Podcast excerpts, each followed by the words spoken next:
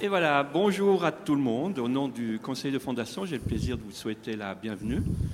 Je vois que vous êtes tous contents de venir rigoler un moment. Parce que c'est vrai que dans la vie tous les jours, on a parfois de quoi pleurer, mais ça va tellement mieux si jamais on regarde les choses de manière euh, positive. Alors il est vrai que la personne qu'on aura aujourd'hui pour nous entretenir, ce n'est pas un humoriste de profession, mais quand même, mais quand même, il a les connaissances de la musique et pourquoi pas aborder la musique que l'on dit classique, que l'on dit peut-être élitaire parfois, euh, sous un regard, euh, on va dire, tout à fait différent, tout à fait prendre de la distance pour dire qu'on peut aussi avoir des belles choses avec le sourire. Alors, euh, pour cela, j'ai promis à Jean-Marc de faire court. On se connaît depuis longtemps. Jean-Marc est un musicien qui a fait depuis, depuis son plus jeune âge, je peux vous dire, quand on était au Boy Scout ensemble, déjà, on entendait beaucoup jouer de la flûte, alors qu'on était là pour apprendre à faire des nœuds, etc. Donc, voyez, lui, Et puis plus tard, la passion de la musique, eh ça l'a ça, maintenu. Ça l'a maintenu parce que vous voyez qu'il est en pleine forme, même s'il a déjà quelques années de retraite au compteur. Cela étant dit, cela étant dit euh, il, s'est largement fait connaître notamment comme le créateur et le directeur de Sinfonietta. Et je retiens d'une chose, Sinfonietta, c'était quelque chose de fantastique parce que ça plaisait à la fois au public d'avoir des œuvres qui étaient très diverses, aussi bien de classique, du contemporain, au fond dans tous les genres, mais quand même c'était quand même extraordinaire dans la mesure où il n'y a pas moins de 1500 jeunes futurs professionnels de la musique qui sortaient du conservatoire et qui ont eu la chance d'apprendre au fond les grands classiques, le répertoire, avant de se lancer dans une carrière professionnelle. Donc 1500, c'est quand même beaucoup. Alors on, va compter que nous, on sera les 1700e parce qu'on aimerait bien en avoir plus et surtout en rigolant. Jean-Marc, à toi la parole. Merci beaucoup. Bonsoir. Euh, merci pour les paroles de Roger. Euh, j'avais dit que je me présentais moi-même. Euh, alors voilà, je me présente. Je suis né à B, au même endroit que, où Roger habitait, un peu avant le milieu du siècle dernier. Et depuis, j'ai fait de la musique. Et puis, j'aime bien Offenbach, même si j'aime tout, enfin beaucoup d'autres genres de musique. Voilà. Puisque j'espère, vous aimez la musique et que vous aimez aussi euh, vous amuser. Alors, euh, je pense que vous êtes à la bonne adresse et on va vous parler un petit peu d'Offenbach et puis de vous faire écouter quelques musiques d'Offenbach. Je commence par... Euh, ça y est, ça marche de nouveau pas.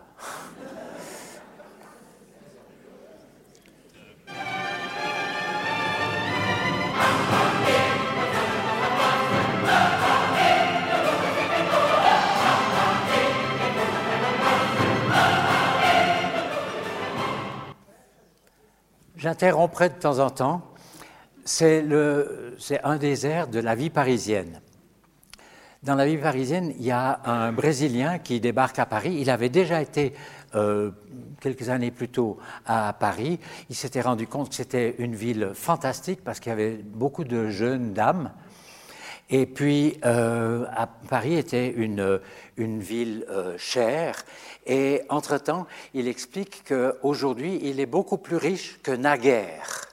Parce qu'il a, il a fait des affaires au Brésil, et puis euh, il décide d'aller à Paris pour se faire voler l'argent qu'il a auparavant volé au Brésil.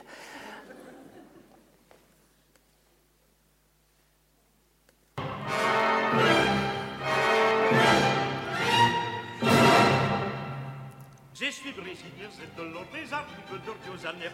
Vous entendez bien encore deux fois, je suis venu déjà, j'avais de l'or dans ma valise. Le diamant à ma chemise, combien a duré tout cela M'étonne d'avoir de sans amis et de mes quatre ça m'effraie six mois de galantes sifflets. C'est plus rien au Paris, Paris. En six mois, tout m'a tout rappelé. Et fidèle, ma jeune Amérique, ma pauvre mélancolique délicate m'a remballé. Mais j'ai brûlé de revenir et là-bas sous mon ciel sauvage, me répéter avec rage notre fortune mourir. Je ne suis pas mort, j'ai gagné tant bien que mal des sommes folles. Je viens pour que tout me vole tout ce que là-bas j'ai volé. Tout ce que là-bas j'ai volé. Tout ce que là-bas j'ai volé. Oh, je suis brésilien, c'est des arbres rive d'Oriosa n'aime plus riche aujourd'hui que naguère Paris. C'était reviens encore, je suis brésilien, c'est de l'orige rive d'Oriosa n'aime Paris, Paris, Paris, Paris. C'était reviens encore, hurrah, hurrah, hurrah. Je viens de débarquer, et des faux, cheveux coco.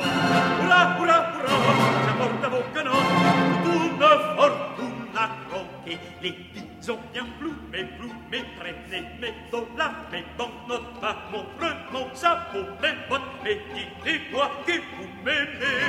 À moi les fusileries et les rires, et les danses et cavalières, à moi les nuits de Paris, comme me mène aux Valdanières. Ça c'est le bien seulement, car c'est là, à la cour.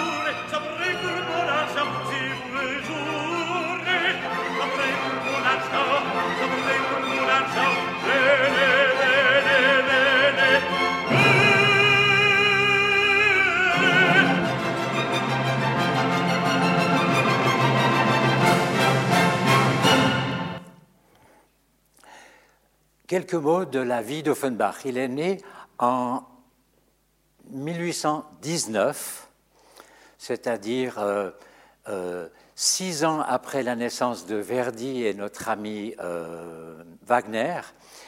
Il est mort en 1880, euh, à, peu près au, à, la période où euh, sont nés Ansermet, Stravinsky et des gens comme ça. C'est juste pour le situer.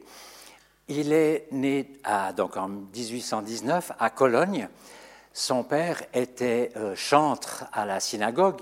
Il sort donc d'une famille juive. Il s'appelait au départ, il s'appelait Jacob Eberst. Si vous allez euh, dans un magasin de musique, vous pouvez demander Jacob Eberst et ensuite on va me téléphoner pour me demander où on trouve euh, le disque de. Ça m'est déjà arrivé donc. Euh, voilà. Jacob Eberst a, a étudié le, violon très très jeune avec son père. Et à 4-5 ans il lui dit déjà écoute euh, papa euh, le violon ça me plaît pas beaucoup j'aimerais plutôt faire du violoncelle. Ce qui fait qu'il était très doué pour le violoncelle.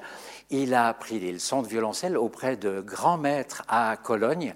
Et puis euh, ces maîtres étaient assez éberlués parce qu'ils lui donnaient des exercices à faire. Et puis euh, dans les jours qui suivaient, il a composé lui-même ses propres exercices qui étaient beaucoup plus difficiles que les exercices que le maître lui donnait et euh, il a donc joué, il a donc composé ses propres œuvres très très jeune.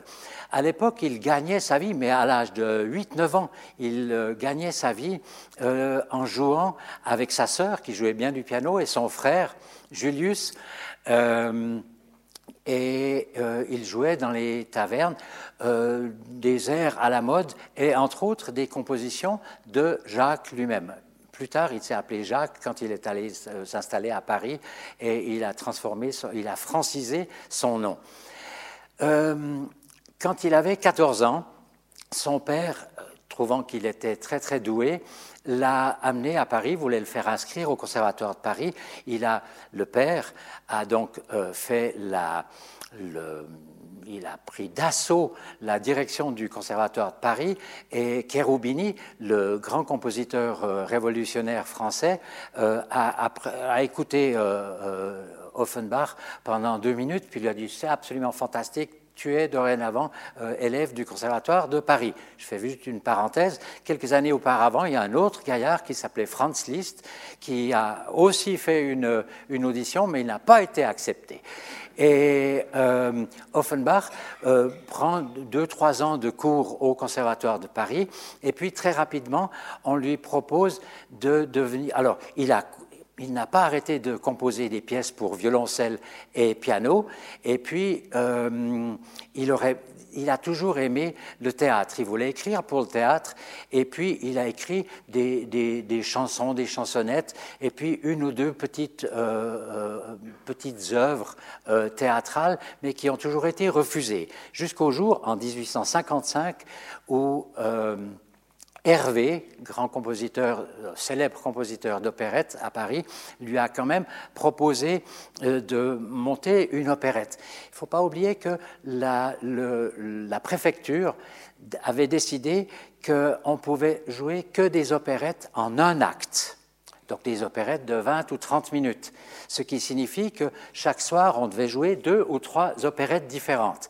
Il y avait encore une autre règle, c'est qu'il ne devait pas y avoir plus que deux personnages. Et si jamais il y avait un chœur, il fallait demander une dispense à la, à la, à la préfecture. Et euh, Offenbach donne à, cette occasion, en 1855, une opérette qui s'appelle Oyayaye. C'est l'histoire d'un contrebassiste qui fait une croisière et son bateau coule. Il se retrouve euh, naufragé sur une île non pas déserte, mais une île habitée par des cannibales. Et euh, le contrebassiste, enfin, ça ne serait pas une opérette, s'il n'avait pas réussi à s'extraire de cette mauvaise situation. Il a donc, euh, comment dire, il a fait du plat à la, à la, chef, à la chef des cannibales, et finalement, il parvient à, à fuir cette île en transformant sa, sa, contrebasse en canot de sauvetage. Et ça a très bien marché, et euh, très rapidement, Offenbach loue lui-même, à ses frais, euh, un petit théâtre qui s'appellera Les Bouffes Parisiens. Et euh, euh, c'est un théâtre minuscule de 300 places. Et il obtient immédiatement beaucoup, beaucoup, un très grand succès en, produisant toujours des, œuvrettes de 20 à 30 minutes, les deux aveugles, etc. Et comme ça marchait très très bien, la, préfecture a levé l'interdiction des deux ou trois personnages et euh, Offenbach a euh, carte blanche pour euh, écrire une, une, œuvre plus importante. Et ça a donné Orphée aux Enfers. Je vais vous passer deux, trois extraits d'Orphée aux Enfers, qui est une opérette absolument splendide. Juste encore un petit détail. Un opéra, c'est une œuvre théâtrale, c'est du théâtre en musique où tout est chanté. Une comédie, c'est une œuvre théâtrale où tout est parlé. Un opéra comique, c'est une pièce où euh, il y a du chant et de la musique, mais aussi du texte, et une opérette, c'est un petit opéra comique. Dans l'histoire, vous connaissez l'histoire d'Orphée. Orphée, euh, le jour de ses, de ses noces, euh, sa fiancée a été mordue par un serpent euh, et elle se retrouve en enfer. Et Orphée obtient des dieux euh, la, permission d'aller chercher sa femme en enfer et puis de la ramener sur terre. Mais il y a une interdiction, c'est que euh, en allant la chercher, il doit lui montrer le chemin, il doit marcher devant et il n'a pas le droit de se retourner. Il voulait quand même savoir, Orphée, si sa femme le suivait. Euh, il s'est retourné et puis l'affaire finit soit très très mal, soit très très bien, parce qu'il y a plusieurs conclusions à cette histoire. Alors Offenbach reprend euh, cette histoire, mais euh, arrangée à sa façon. Il faut savoir qu'entre les années 1850 euh, et 1870, c'est ce qu'on appelle le deuxième, le second empire en, France, et c'est Napoléon III, le neveu de Napoléon Bonaparte, c'est Napoléon III qui dirige. C'est une période où, euh, en France, euh, l'agriculture, l'industrie, le commerce, les banques, tout euh, fleurit, mais en même temps, il y a des disparités entre le, peuple, si vous voulez, et puis l'aristocratie. Et il y a quand même de très grandes dissensions à cette époque, même si c'est euh, la période, justement, une période où l'aristocratie aime s'amuser. Alors je vous passe un petit... Ah oui, je vais vous raconter maintenant l'histoire euh, d'Orphée aux Enfers. Orphée, il est fabricant de miel et violoniste. Il a, il a une maîtresse mais sa femme a aussi un, amant. Sa femme, c'est donc Eurydice. Et le, comme il est violoniste et, qu'il déteste sa femme, il essaye de la provoquer et lui dit Écoute, tu vas écouter mon, concerto de violon. Il est absolument merveilleux, c'est une œuvre formidable, il dure qu'une heure et quart. Et, sa femme lui dit Ouh, euh, s'il te plaît, je ne veux pas entendre cette œuvre. Et euh, toujours est-il qu'elle va traverser un champ de blé pour aller rejoindre son amant qui, s'appelle, qui est un berger qui s'appelle Aristée. En fait, Aristée, c'est Pluton déguisé en, berger. Pluton, qui veut absolument euh, garder euh, Eurydice, met des serpents dans le, champ de blé, ce qui fait que euh, Eurydice est piquée, est mordue par un serpent et elle part euh, aux enfers. Mais là apparaît un personnage très très étrange qui s'appelle l'opinion publique. Et l'opinion publique oblige Orphée d'aller aux enfers pour chercher Eurydice. Orphée descend aux enfers. Euh, je vous raconterai la suite après. Ah, c'est ainsi Oui, oui, mon ami. Tu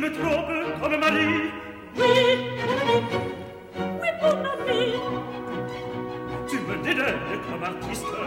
Oui, mon ami, oui, mon ami. Tu n'aimes pas le violoniste. Oui, mon ami.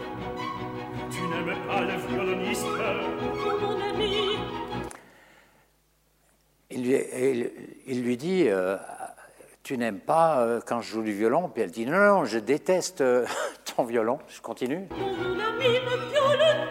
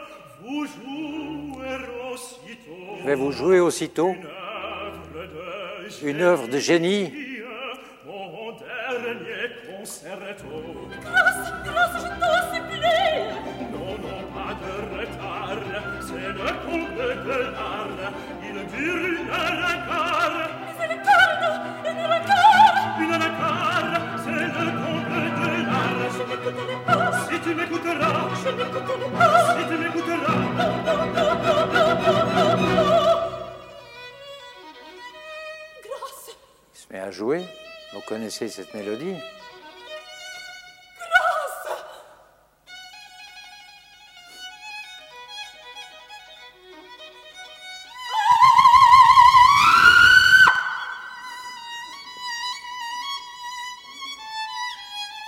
Connaissez tous cette mélodie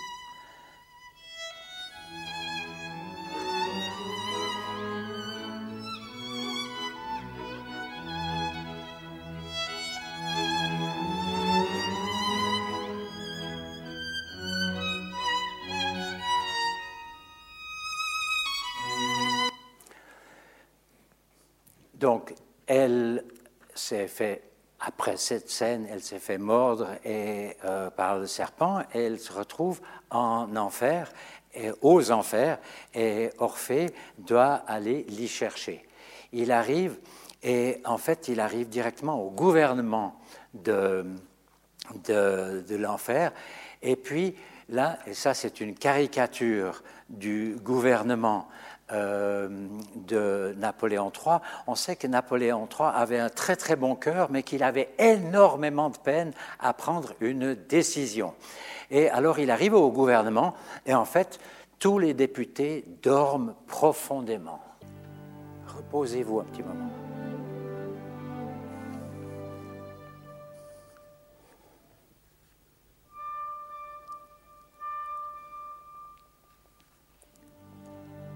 Pas faire de bruit parce faut, ça pourrait réveiller les députés.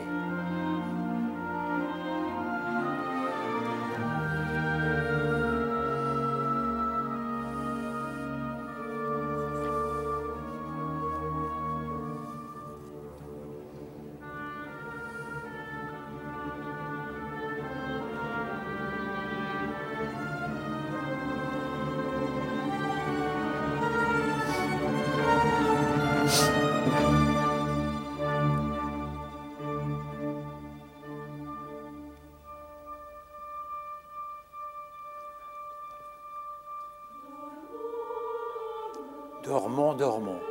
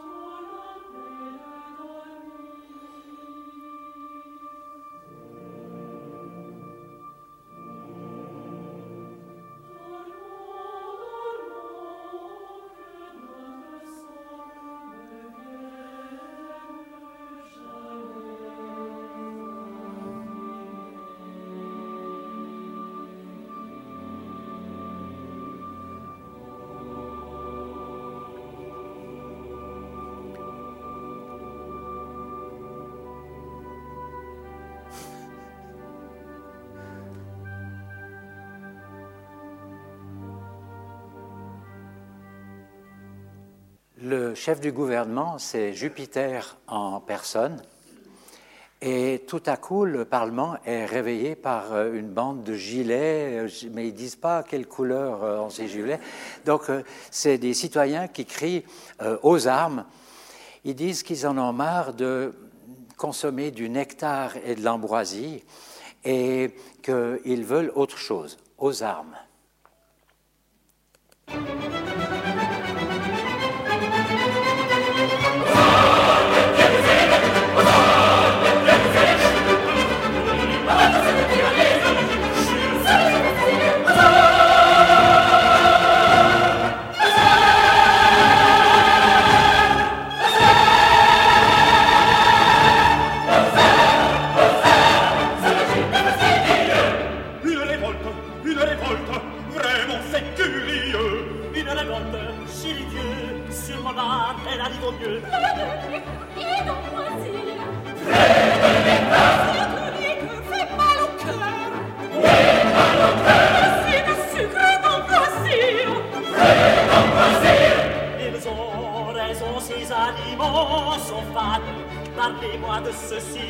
Ceci,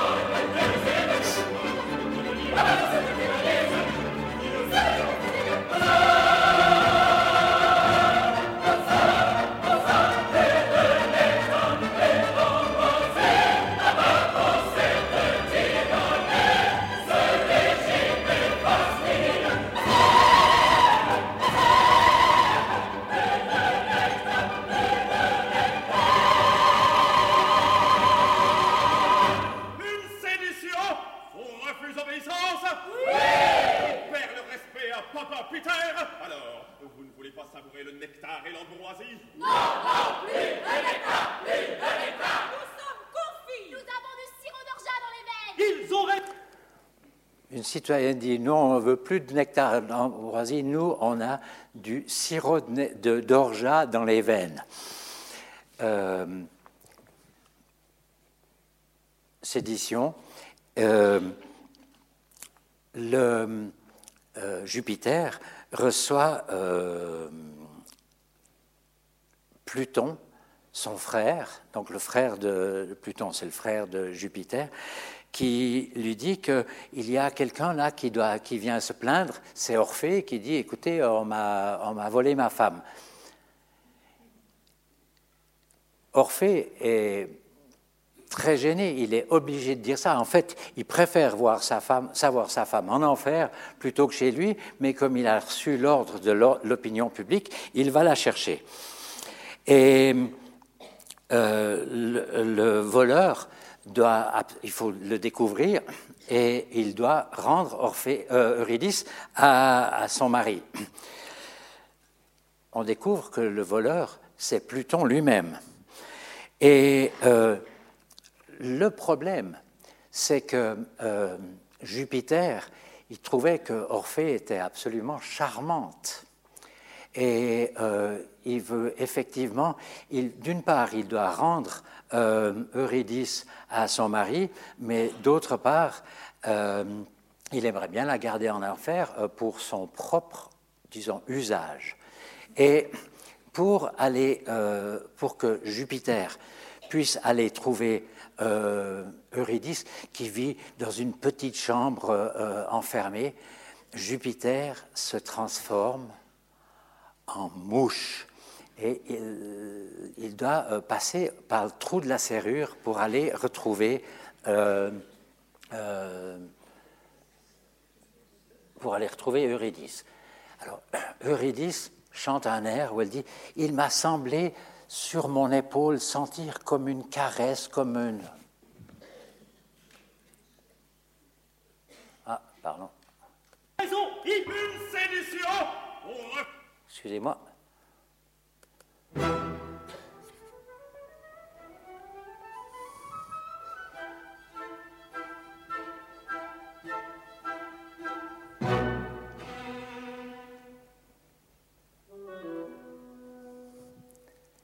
C'est Jupiter. Il semblé sur mon épaule sentir un doux frémissement. Sentir un frémissement.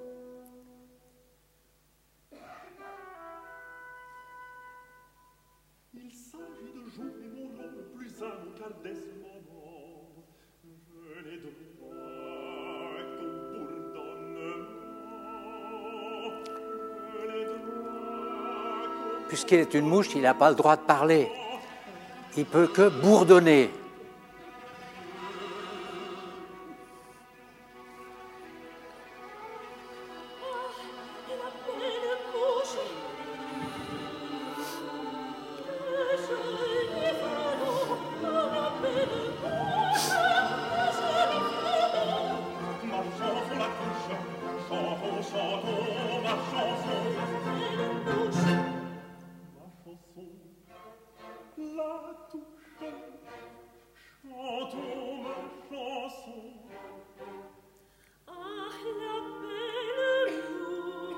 Belle mouche, Le joli fredon. Frelon, pardon.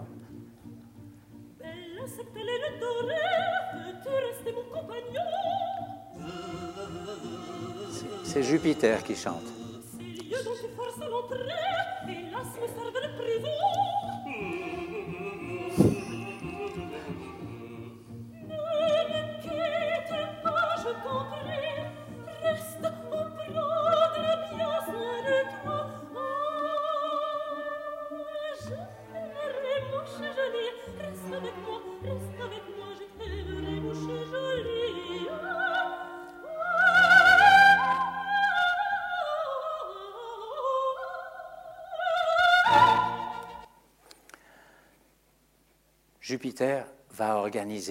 Pour, pour Eurydice une bacchanale. Parce qu'il a envie de danser avec elle.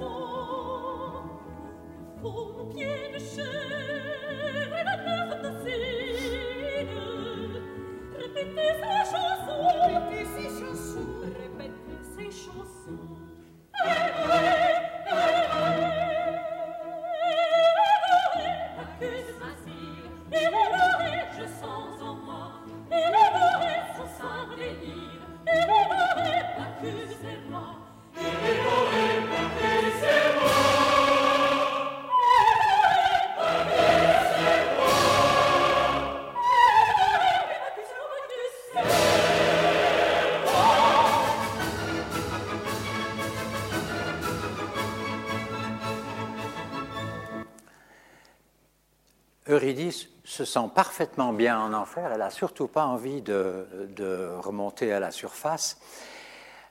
Et bon, si vous allez au théâtre, je vous recommande, vous le redirai tout à l'heure, de lire les textes avant, pour juste pour qu'on comprenne ce qui se passe. Alors aujourd'hui, on peut lire le texte, c'est vrai, souvent, mais euh, les textes sont croquignolesques, mais la musique est souvent sensationnelle parce que les thèmes qu'Offenbach utilise, et il écrivait à toute vitesse, hein, il, a, il a composé euh, plus de 120 actes euh, de, de- théâtre. Et le- l'addition du texte et de la musique euh, font que ces, œuvres sont, extrêmement appréciées encore aujourd'hui. Euh, euh, Eurydice trouve ce bal, la, la bacchanale, très très original. Vous connaissez ce thème?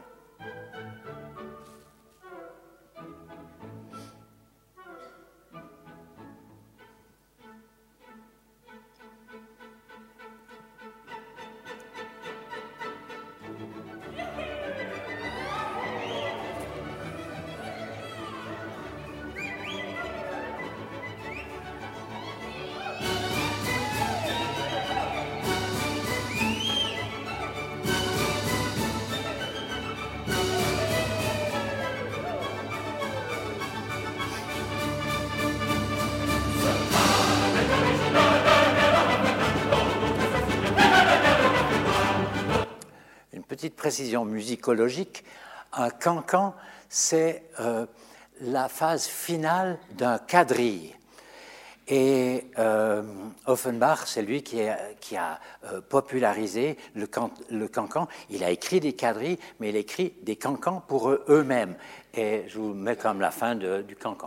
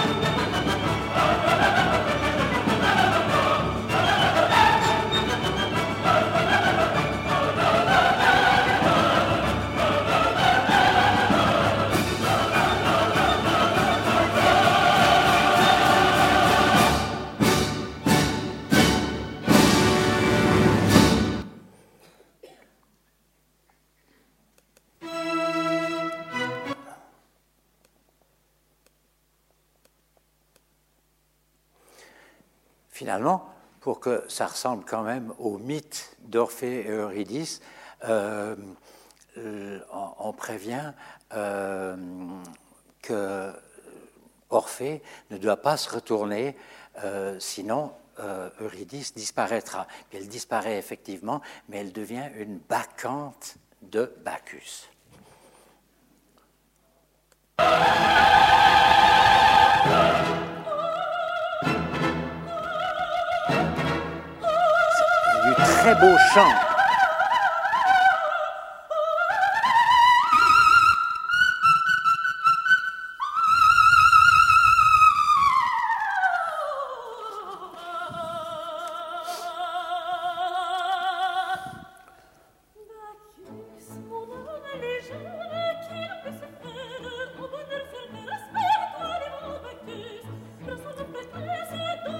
J'ai rencontré le roi Bacchus.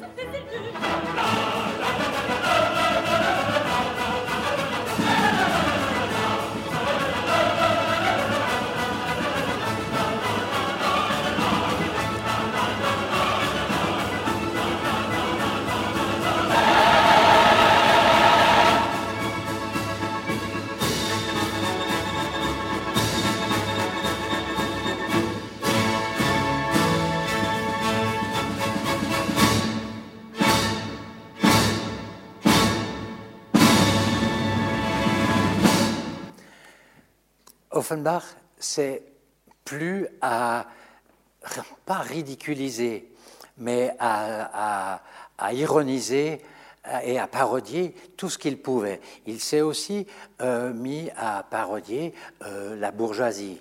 La bourgeoisie qui allait euh, régulièrement à l'opéra pour voir des pièces, surtout italiennes, et aussi françaises. Et il, euh, il parle là, dans, il y a une petite opérette qui s'appelle euh, Monsieur Choufleury. elle, a été présentée, euh, je crois, l'été dernier sur les routes de Suisse romande par l'Opéra de Lausanne. Et la pièce s'appelle Monsieur Choufleury restera chez lui le. Le quoi?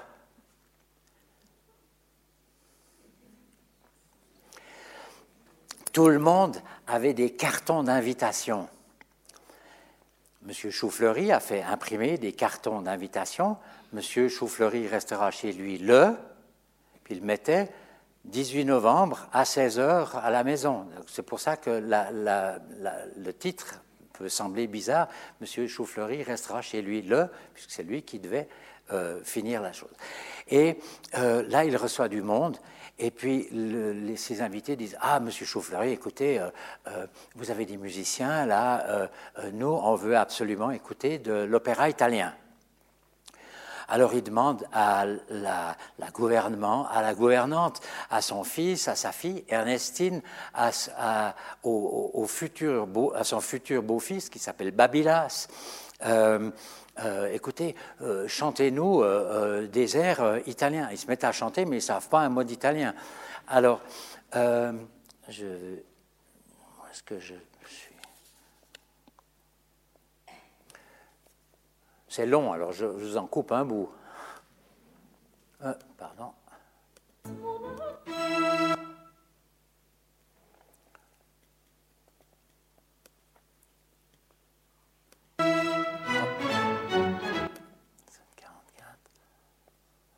J'arrive pas à sélectionner ce que je veux.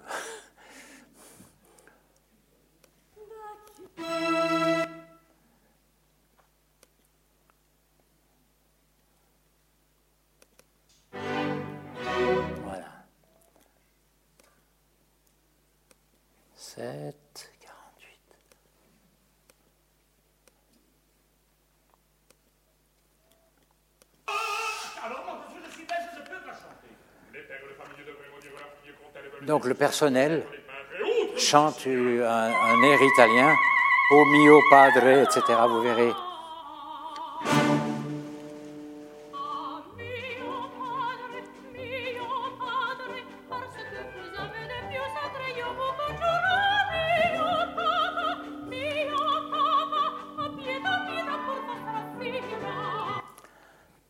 C'est Ernestine qui vient de chanter, et puis son fiancé répète la même chose.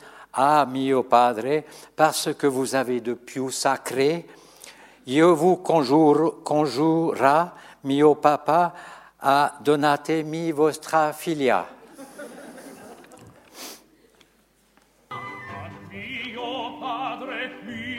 padre, parce que vous avez de più sacré, io vous papa, mio papa, adonatemi vostra figlia.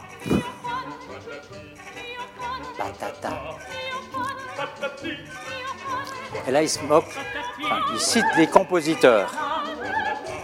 Bellini, Rossini, Alevi, Auberti, Poniatowski, Davidini, Wagnerini.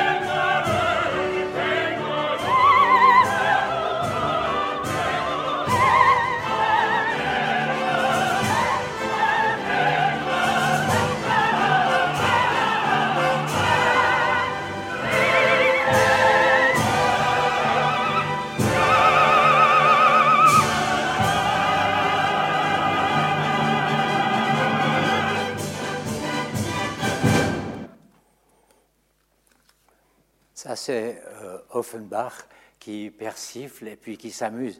La musique est toujours sensationnelle. C'est une belle parodie d'opéra italien, surtout euh, aussi d'opéra français. Euh, par exemple, pas à la Bastille, mais à l'Opéra de Paris, il était obligatoire qu'il y ait dans un opéra qui se montait à Paris, il devait y avoir un ballet. Par exemple, euh, Verdi a écrit Don Carlos, euh, il, a écrit Don Carlos, il l'a écrit en français avec un ballet, et puis euh, il, a, il a dû le réarranger par la suite en italien, en supprimant évidemment le ballet, et puis il l'a transformé en Don Carlo. Je vous mets un autre extrait. Il faut juste que je le trouve. Je ne sais pas comment on fait.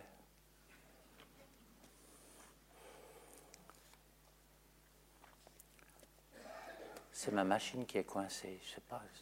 Je m'excuse. Donnez-moi un petit moment. Je vais fermer ma bécane et puis revenir.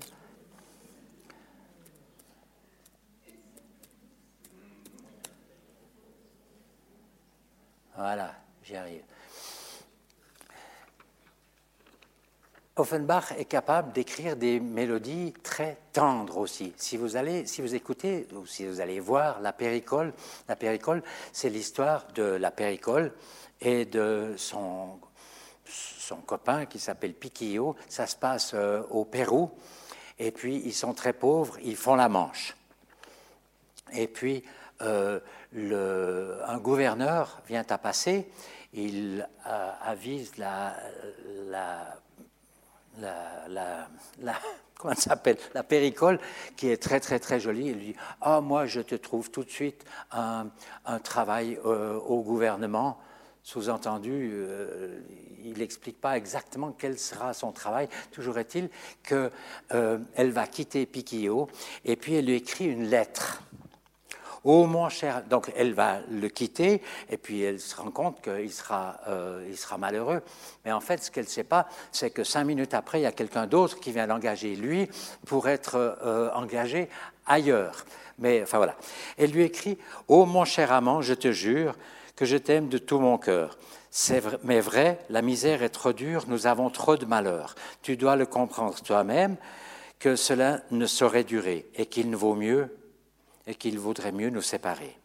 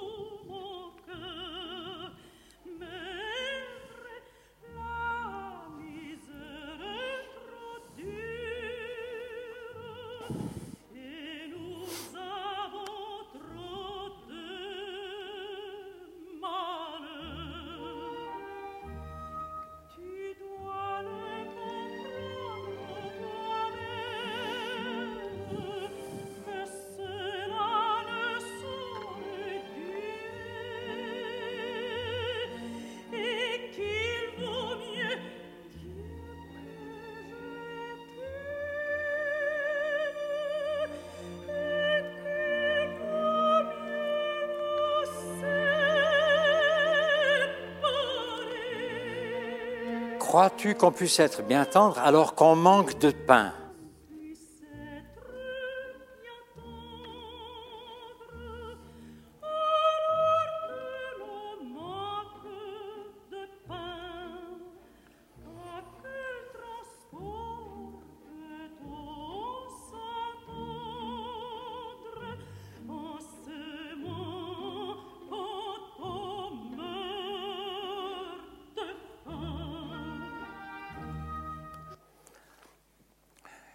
Autre pièce sensationnelle de- d'Offenbach, c'est La Grande Duchesse de Gerolstein.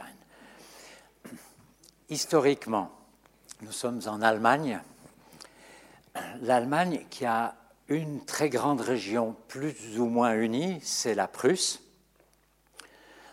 et puis euh, une septantaine de petits États, de petits comtés, de petits duchés, de petites principautés, etc. Et euh, dans le nord de l'Allemagne, quelque part, à Gerolstein, c'est la duchesse qui, est, euh, enfin, qui, dispose d'une armée. Et euh, le général de cette armée, c'est le général Boom. Et le général Boom va chanter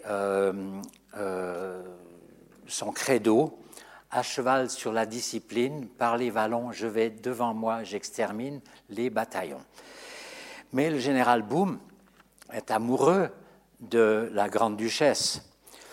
Et euh, la grande duchesse, elle aime les militaires. Alors elle passe son, son armée en revue, et puis euh, à la fin de la revue, elle voit un soldat, un deuxième classe, puis elle lui dit euh, Fais un pas en avant.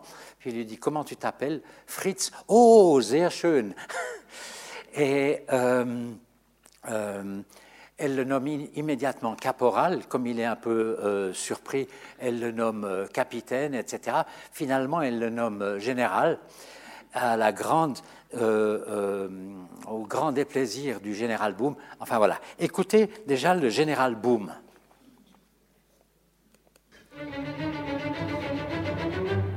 À cheval sur la discipline, par les vallons, je vais devant moi, j'extermine les bataillons. Le plus ennemi se cache, tremblant de l'eau, quand il aperçoit le panache que j'ai là-haut.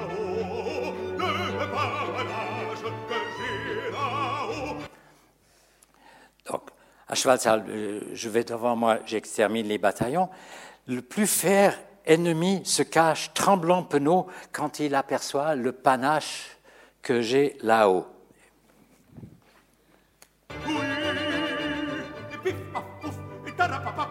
Suis moi le général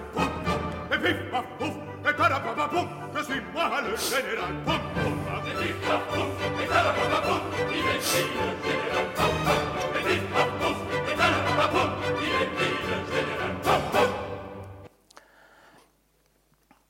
Dans nos salons, après la guerre, je reparais, et la plus belle, pour me plaire, se met en frais. Elle caresse ma moustache en souriant, etc. Et puis elle s'intéresse à son panache. Dans nos salons, après la guerre, je réparais et la plus belle pour me plaire se met en frais. Elle caresse ma moustache en souriant. En ce moment-là, mon panache est fort gênant. Mon panache est fort gênant. Oui, je suis mal général. Et pif paf pouf, et tarapapapoum, je suis moi le général Poum Poum.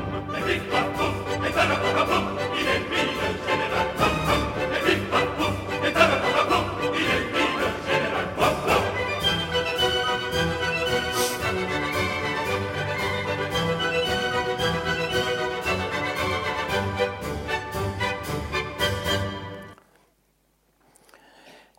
J'ai encore une petite remarque. Cette pièce a été euh, évidemment euh, interdite euh, une année plus tard. On était peu avant euh, 1870, avant la guerre franco-allemande. Bismarck, qui aimait bien la musique d'Offenbach, est allé euh, euh, voir la pièce et puis s'est beaucoup euh, amusé d'ailleurs parce que la pièce a été interdite parce qu'elle était considérée comme totalement antimilitariste. Bismarck, c'était un Prussien, et lui, il, euh, espérait pouvoir euh, réunir tous ces petits États allemands sous la domination, enfin, euh, sous le gouvernement de la Prusse. Et en fait, Bismarck, il aurait voulu faire une unification de tous les territoires où on parlait l'allemand y compris l'Autriche. Mais Napoléon III avait pris un, un arrangement avec les Autrichiens pour leur, euh, en leur di- disant que si la Prusse attaquait euh, ou voulait euh, obliger les, Autrichiens à entrer dans, dans ce- dans cette unification, que la- l'armée française interviendrait. Et Bismarck a très bien compris, il a dit, si les Français euh, euh, veulent la guerre, euh, ils comprendra ce que- euh, comprendront ce que ça va leur coûter. C'est ce qui a conduit, deux ans plus tard, à la, guerre franco-allemande. Je rappelle simplement qu'en six mois, après la bataille de Sedan, les Français ont perdu 140 000 hommes et les Allemands seulement, entre guillemets, 50 000. Et écoutez quand même encore un petit air, l'air de la grande duchesse qui dit qu'elle aime les militaires. Ah, j'aime les militaires, j'aime les militaires, j'aime les militaires, leur uniforme toqué, leur moustache et leur fumée. J'aime les militaires, j'aime les militaires, j'aime les militaires, leur évacueur, leur manière, en tout me plaît. Quand je vois là mes soldats prêts à partir pour la guerre, fixe droit, l'œil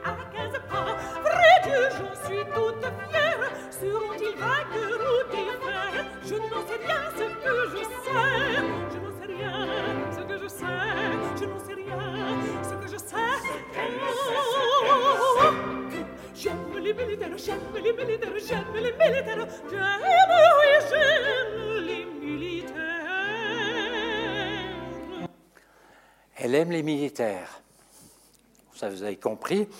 Et puis elle dit, je sais ce que je voudrais. Je voudrais être, donc c'est la duchesse qui parle, je voudrais être cantinière. Près d'eux, toujours, je serai, et je les pincerai, etc. Allez voir la pièce.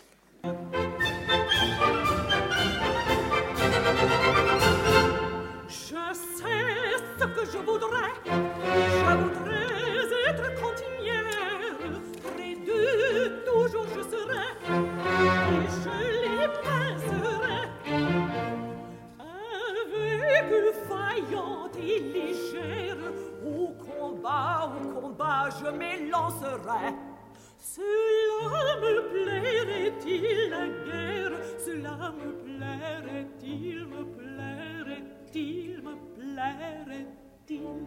Je n'en sais rien, ce que je sais, je n'en sais rien, ce que je sais. J'aime les militaires, j'aime les militaires, j'aime les militaires, leur uniforme toqué, leur moustache et leur fumée. Ah,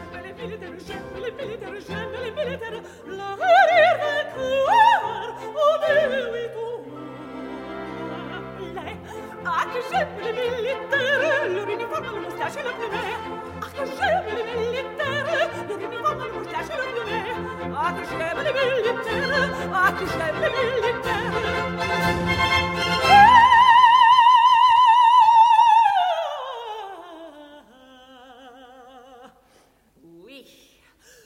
Je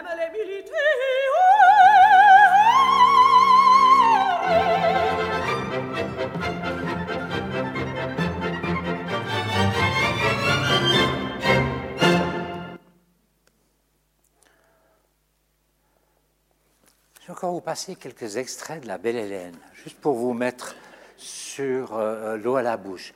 Je vous signale que La Belle Hélène sera montée dans cinq ou six semaines à Lausanne.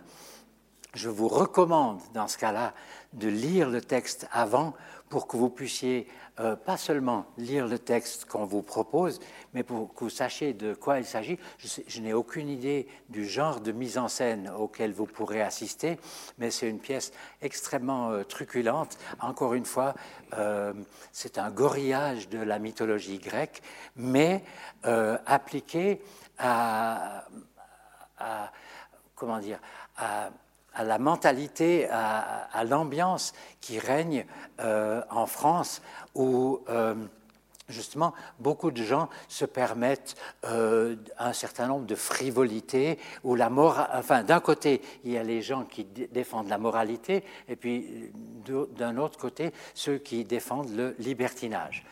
Alors, la, belle Hélène,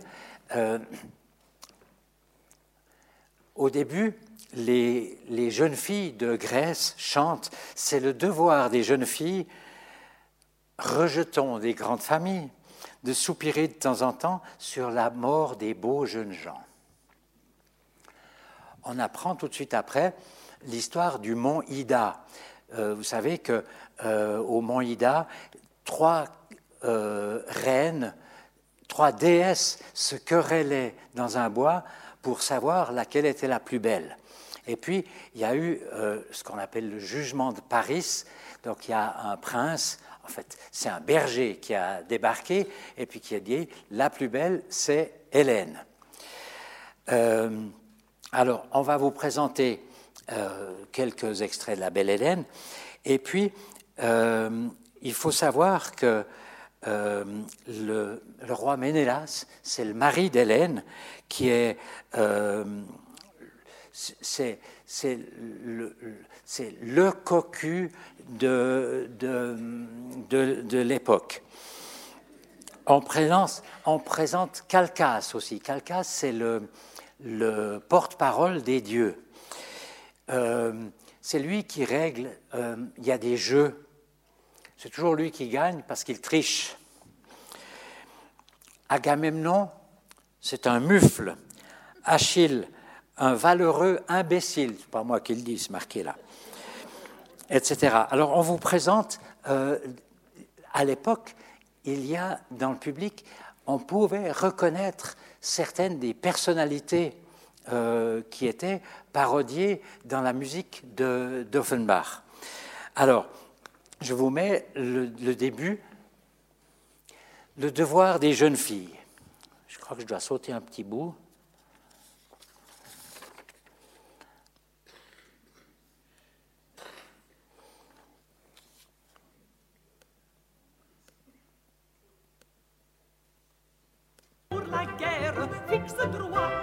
Ah non, non, c'est pas du tout ça. Piètres offrandes en vérité. Voilà, on va y arriver. Voilà. Souveraine. C'est le devoir des jeunes filles. Rejetons des grandes familles, de soupirer de temps en temps sur la mort des beaux jeunes gens.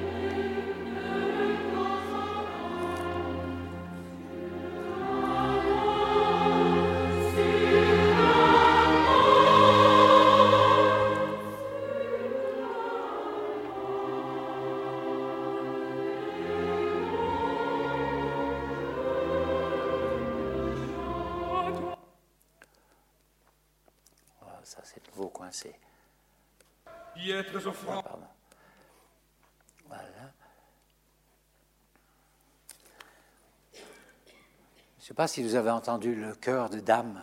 euh, C'est de la très très belle musique. Donc euh, euh, Offenbach, il savait parfaitement écrire. C'est pas seulement une mélodie, mais c'est une mélodie très bien harmonisée. C'est très bien euh, rythmé. C'est-à-dire qu'il arrive à mettre en musique l'ambiance qui convient à un moment comme ça. Alors je vous présente les rois de la Grèce.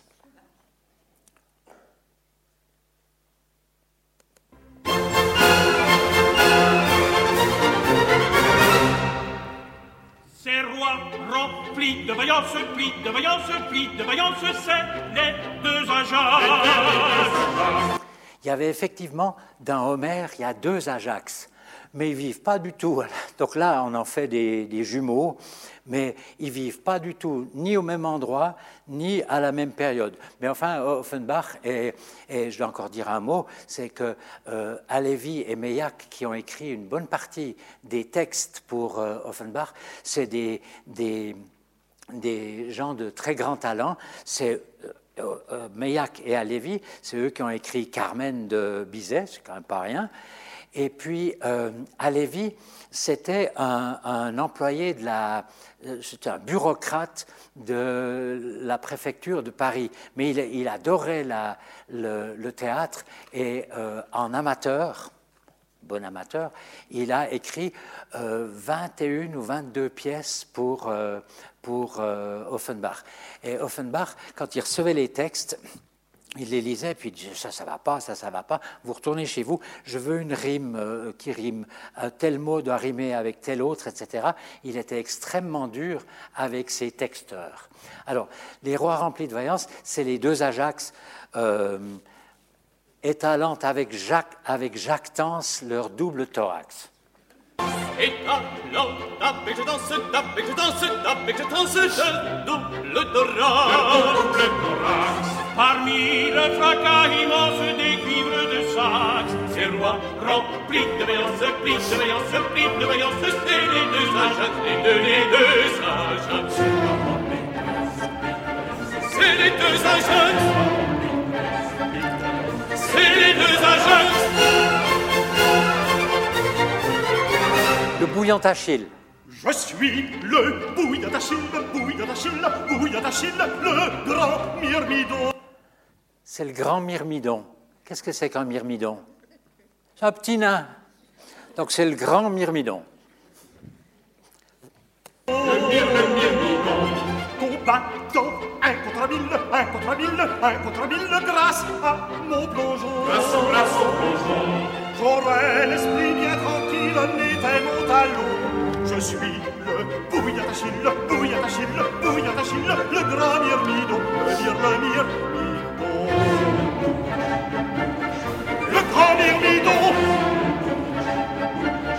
Le grand. Se présente maintenant le roi Ménélas, qui est donc le mari d'Hélène, qui est l'époux de la reine, pou de la reine, pou de la reine. Et puis, quelque part, il dit Je crains bien qu'un jour Hélène ne me fasse de la peine. Il, s'est d'ailleurs plaint à sa femme plus tard qu'il ne pouvait plus enfiler sa couronne. Et. euh, il dit euh, euh, qu'il il se présente, je crains bien qu'un jour Hélène ne me fasse de la peine, mais n'anticipons pas. Je suis l'époux de la reine, pou de la reine, pou de la reine, le roi Ménélas. Je crains bien qu'un jour Hélène, qu'un jour Hélène, qu'un jour Hélène, je le dis tout bas, ne me fasse de la peine, n'anticipons pas. Je suis l'époux de la reine, pou de la reine, pou de la reine, le roi Ménélas, le le Ménélas.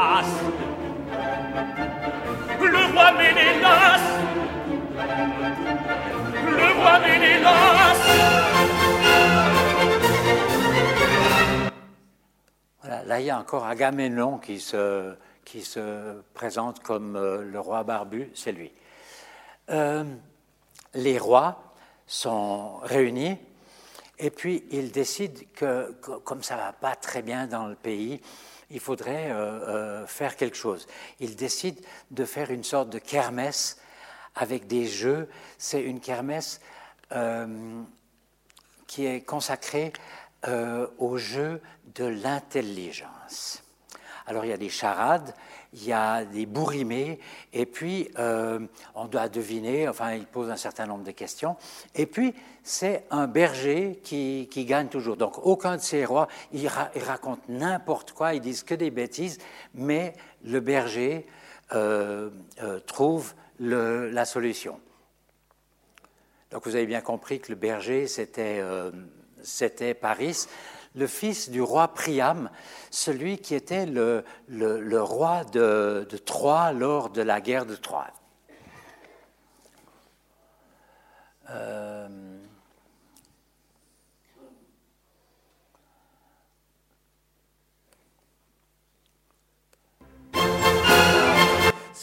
on a déjà entendu celui-là. Il est mais là, je vais en sauter un bon bout parce que, voilà, 6, 30.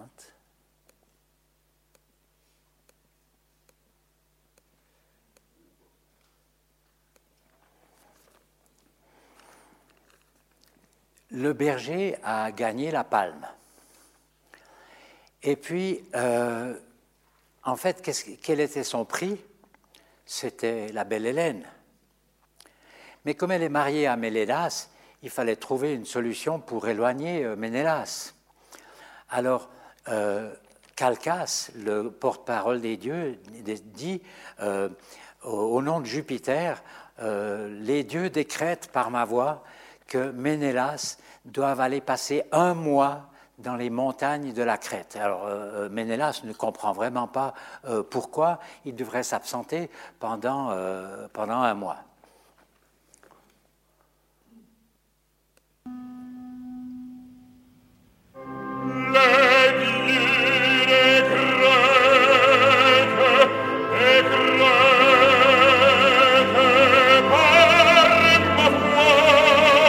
Du bel opéra.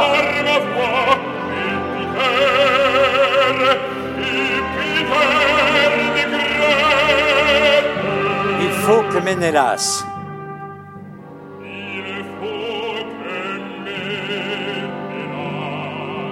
aille passer un mois dans les montagnes de la Crète.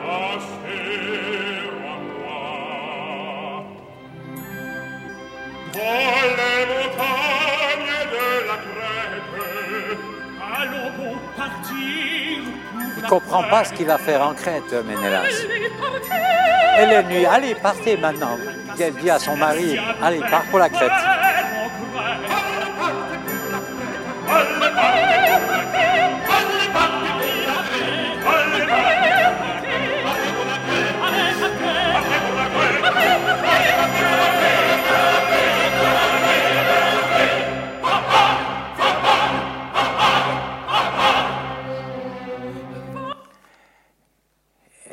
Elle, euh, Hélène, lui rappelle euh, euh, Va-t'en, mon loulou. Je ne sais pas s'il y a beaucoup de reines qui disent ça à leur mari.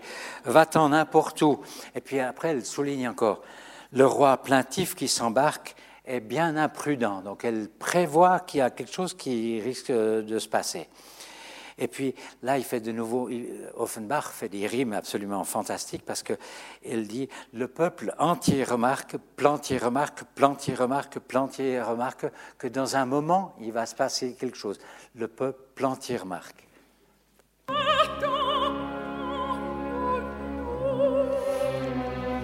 Va-t'en n'importe où.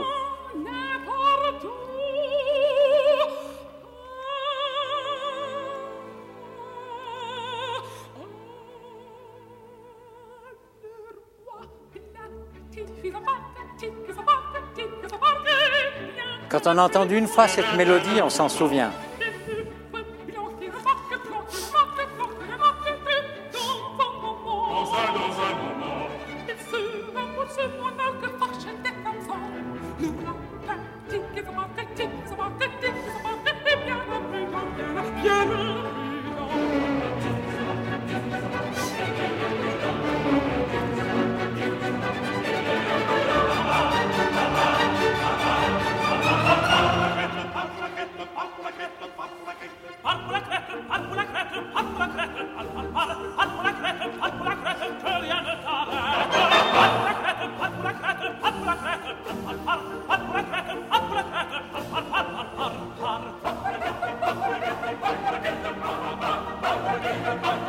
Je vous ai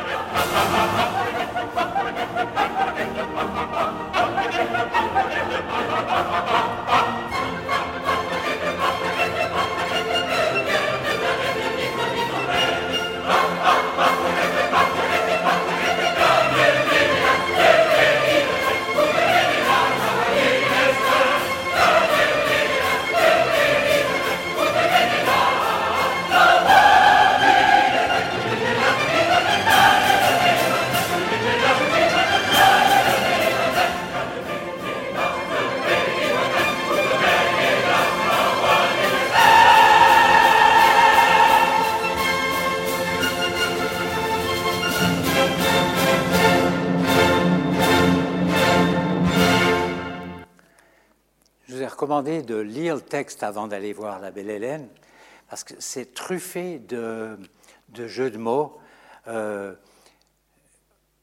par Ménélas.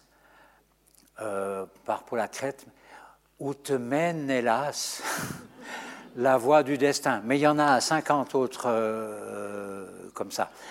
Je vous présente maintenant euh, la belle Hélène. Qui, en fait, c'est elle qui se présente elle-même. Je me, euh, je me nomme Hélène la Blonde. C'est ce qu'on appelle l'invocation à Vénus. Vénus, c'est sa mère, en fait. Mais c'est une histoire très compliquée, mais qu'elle va vous expliquer. Ô Vénus, pourquoi? Mais pourquoi, ô déesse, as-tu choisi notre famille pour faire tes expériences?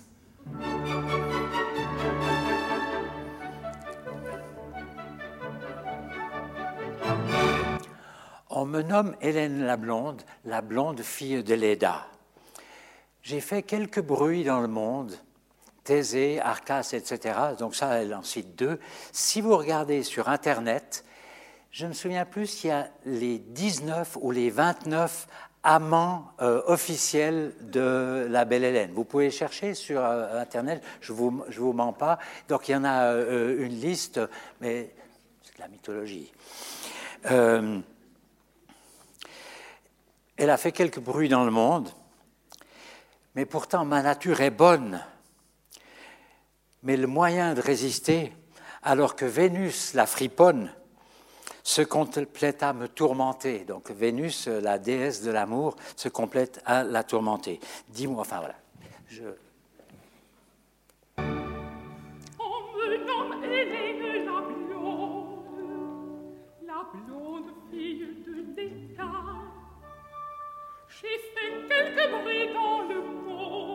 Thésée, Arcas.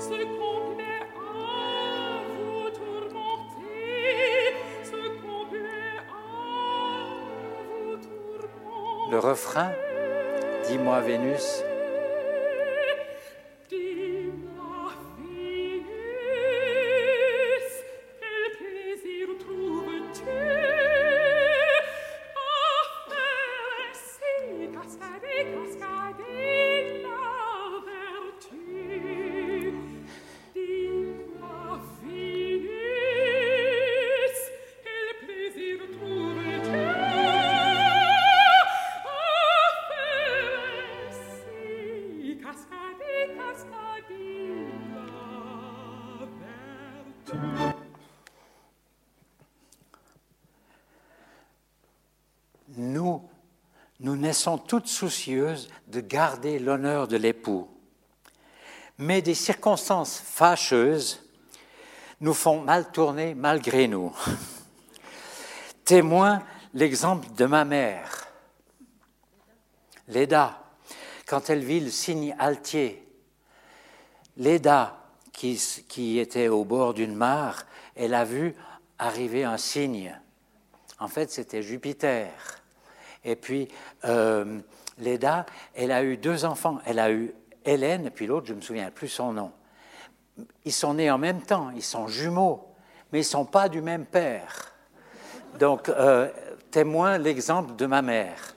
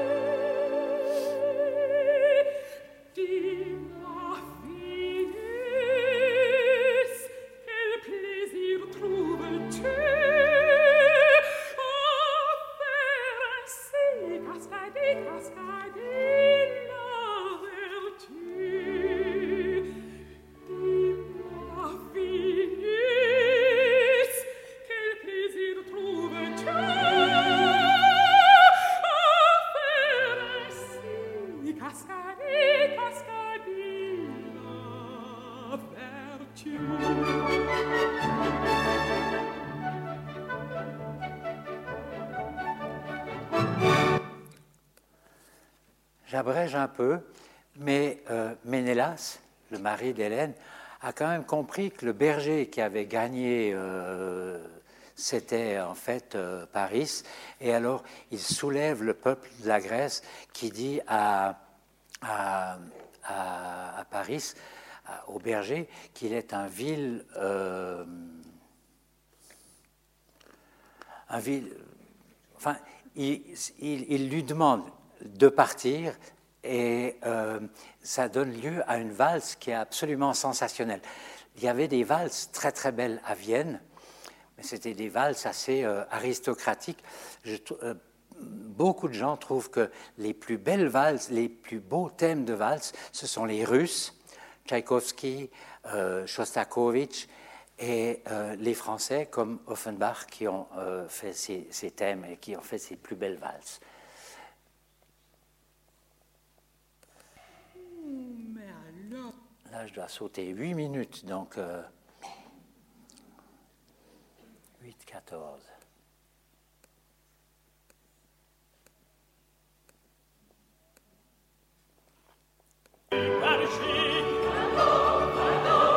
Quand Vénus ordonne Ils disent va-t'en, va-t'en, c'est un vil séducteur.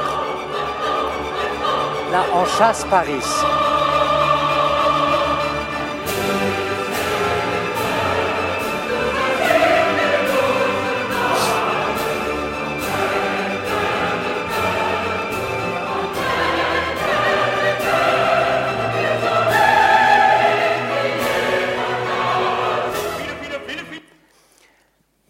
De filer.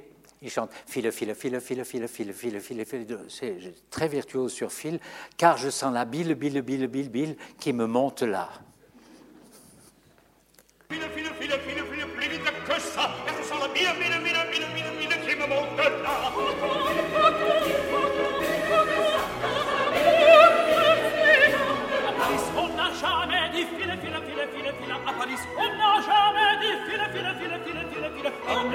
Russia!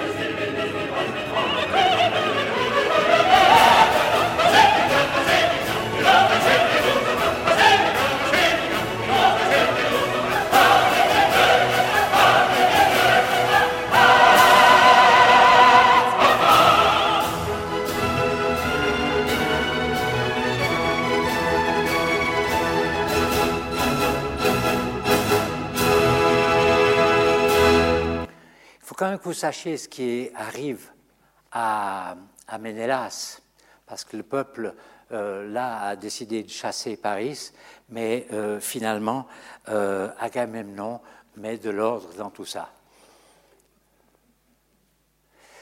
Encore une petite chose, l'air, enfin, oui, c'est un- un extrait de La Belle Hélène, ça s'appelle le trio patriotique. En fait, c'est une musique de, euh, tirée du Guillaume Tell de Rossini que euh, Offenbach a arrangé autrement avec évidemment d'autres paroles.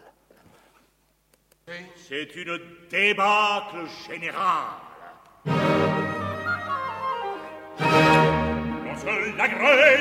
champ de carnage Quand on y vole les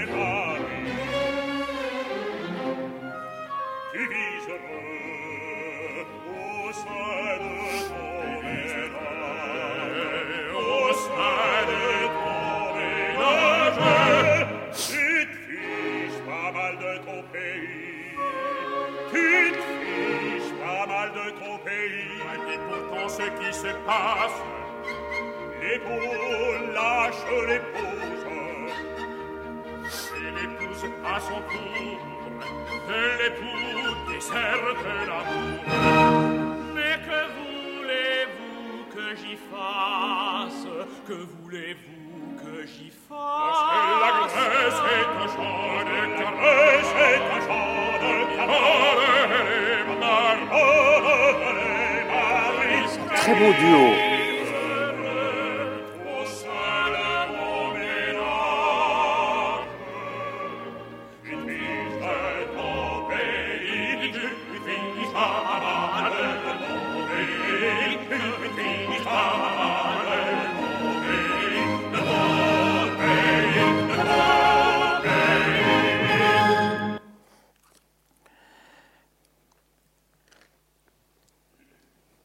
Agamemnon et Calcas, le porte-parole des dieux, qui disent à Ménélas, écoute, euh, tu es le roi, mais tu te fiches pas mal de ton pays.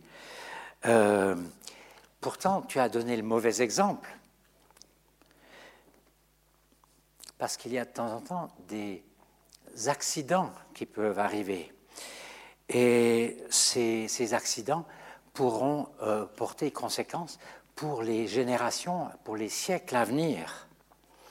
Et puis, euh, Ménélas comprend que, euh, en, fait, euh, Agamemnon lui dit, dans l'avenir, je vois la longue file des successeurs de Ménélas, on les comptera par cent mille les successeurs de Ménélas, c'est que dans les siècles à mesure, il y aura des centaines de milliers de cocus. Et ça, c'est pas une, pas un bon exemple.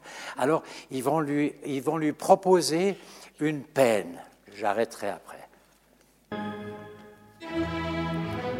Et ces malheureux accidents Dépasseront les temps présents. Dépasseront les temps présents. Dans l'avenir, je vois la longue- Je vois la longue file. Les successeurs. De Ménélas, on les comptera par cent mille.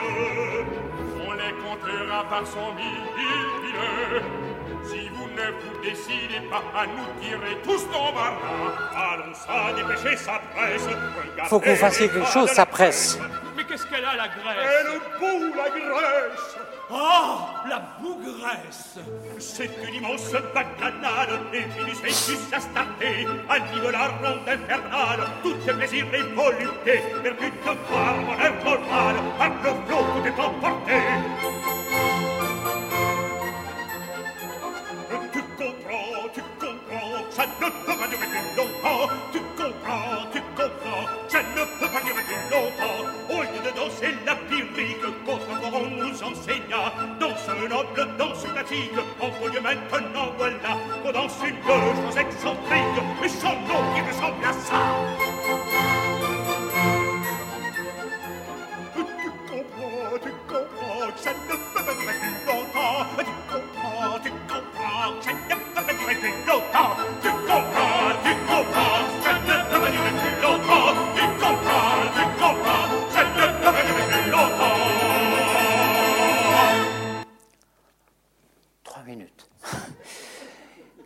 Comprend.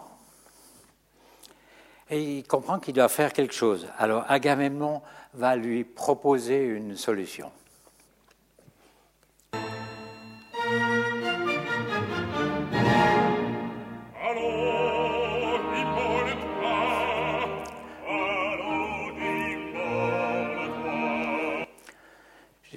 Entendu un chef de gouvernement dire allons, dire au roi allons, immole-toi. C'est ce qu'il dit.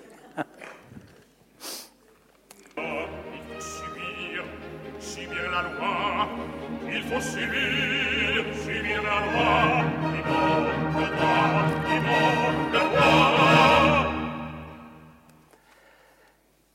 Je vous mets juste la toute fin. Euh, ce que je... C'est une débat. Non, non, on a déjà entendu. Mais où est-elle donc, la reine? 3,25.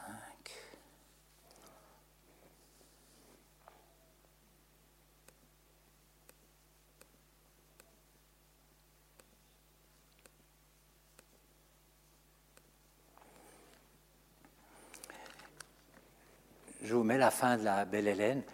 Euh, c'est clair que j'aurais pu, si on avait le temps, j'aurais pu vous passer euh, des extraits de son concerto pour violoncelle qui dure euh, quand même 45 minutes. Ça s'appelle con- concerto militaire, comme par hasard. Et puis, on aurait pu parler, mais il faut en parler longtemps, c'est de son dernier opéra, parce qu'il aurait toujours voulu écrire quelque chose de sérieux, Offenbach. Et euh, pendant des années, il a travaillé, sur les textes de Hoffmann et il a écrit un opéra qui s'appelle Opéra fantastique. C'est euh, les contes d'Hoffmann qui racontent les, les, les, aventures, entre guillemets, de, de Hoffmann. Hoffmann qui est l'écrivain et que euh, Offenbach a mis en musique. Mais ça, c'est pour une autre fois. Je vous mets juste la fin de la Belle Hélène.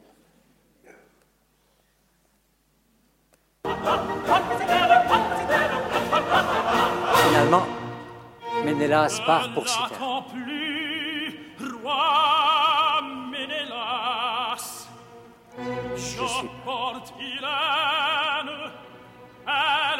est à Je prends. Hélène, elle est à moi, c'est Paris qui dit.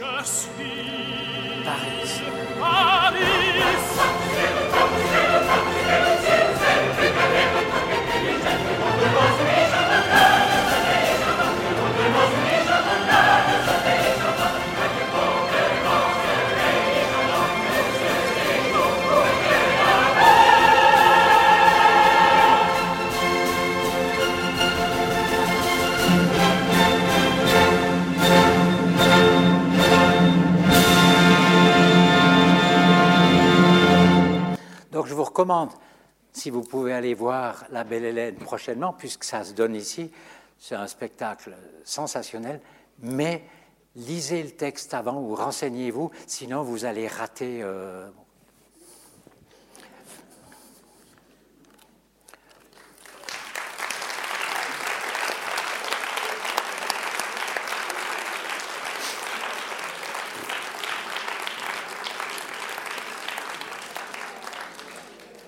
Eh bien, merci beaucoup Jean-Marc. Je vois qu'il y a des sourires encore, c'est vrai, ça peut se prolonger. J'imagine que vous êtes comme moi, vous avez eu beaucoup de plaisir à de redécouvrir, en tout cas la musique qui vous était certainement connue, par contre beaucoup moins le texte. Et, c'est vrai qu'il était, il était très drôle. Maintenant, juste la première question. Euh, de son temps, est-ce qu'il était si aimé que ça? Il a. il- ces salles n'ont jamais désempli. Donc il avait un théâtre de 300 places qu'il a échangé contre un théâtre de 600 places. Il a, pendant la période où, euh, juste avant la guerre de 1870, puisque la France, les Français étaient très anti-allemands, et lui, il avait un accent allemand euh, et yiddish terrible, paraît-il. Euh, il est- il s'est absenté pendant une année et demie, et entre autres, il a euh, monté un spectacle euh, à Londres dans un jardin, il y avait 8000 personnes. C'était un succès absolument extraordinaire. Il était... euh, il, lui manquait toujours de l'argent parce qu'il était directeur du théâtre, directeur, compositeur, euh, il corrigeait les textes de ses texteurs, il engageait les solistes, il prenait les meilleurs solistes. Par exemple, et les- il avait des décors euh, sensationnels pour l'époque. Par exemple, euh, Orphée aux Enfers, les décors et les costumes étaient de Gustave Doré, le célèbre euh, cartooniste de l'époque. Donc, il cherchait toujours à livrer le meilleur. Il a été aux États-Unis où il a dirigé 40 concerts, euh, pas seulement avec ses propres œuvres, avec d'autres œuvres. Et puis, euh, comme c'était un, fou de travail, aux États-Unis, à l'époque, les concerts divertissants, les concerts profanes étaient interdits le dimanche. Alors, euh, il a annoncé, il a des grandes affiches, concerts euh, religieux euh, de, de Jacques Offenbach avec ces musiques-là. Et puis, euh, les, l'invocation à Vénus, on me nommait Hélène la blonde. Il avait mis des textes religieux, c'est devenu une litanie. Donc, je dis, c'était un type ex. les gens s'arrachaient. Donc, Bismarck, mais l'empereur, le tsar, euh, le roi d'Angleterre sont venus, à- quand ils étaient en France, ils allaient voir les spectacles d'Offenbach. C'était, c'était le délire. Et ben voilà, pour fêter son centième anniversaire, on a l'impression qu'on était présent aussi. Alors euh, voilà, il y a des questions, des commentaires. Qui aimerait parler, prendre la parole? Ouh. Merci beaucoup.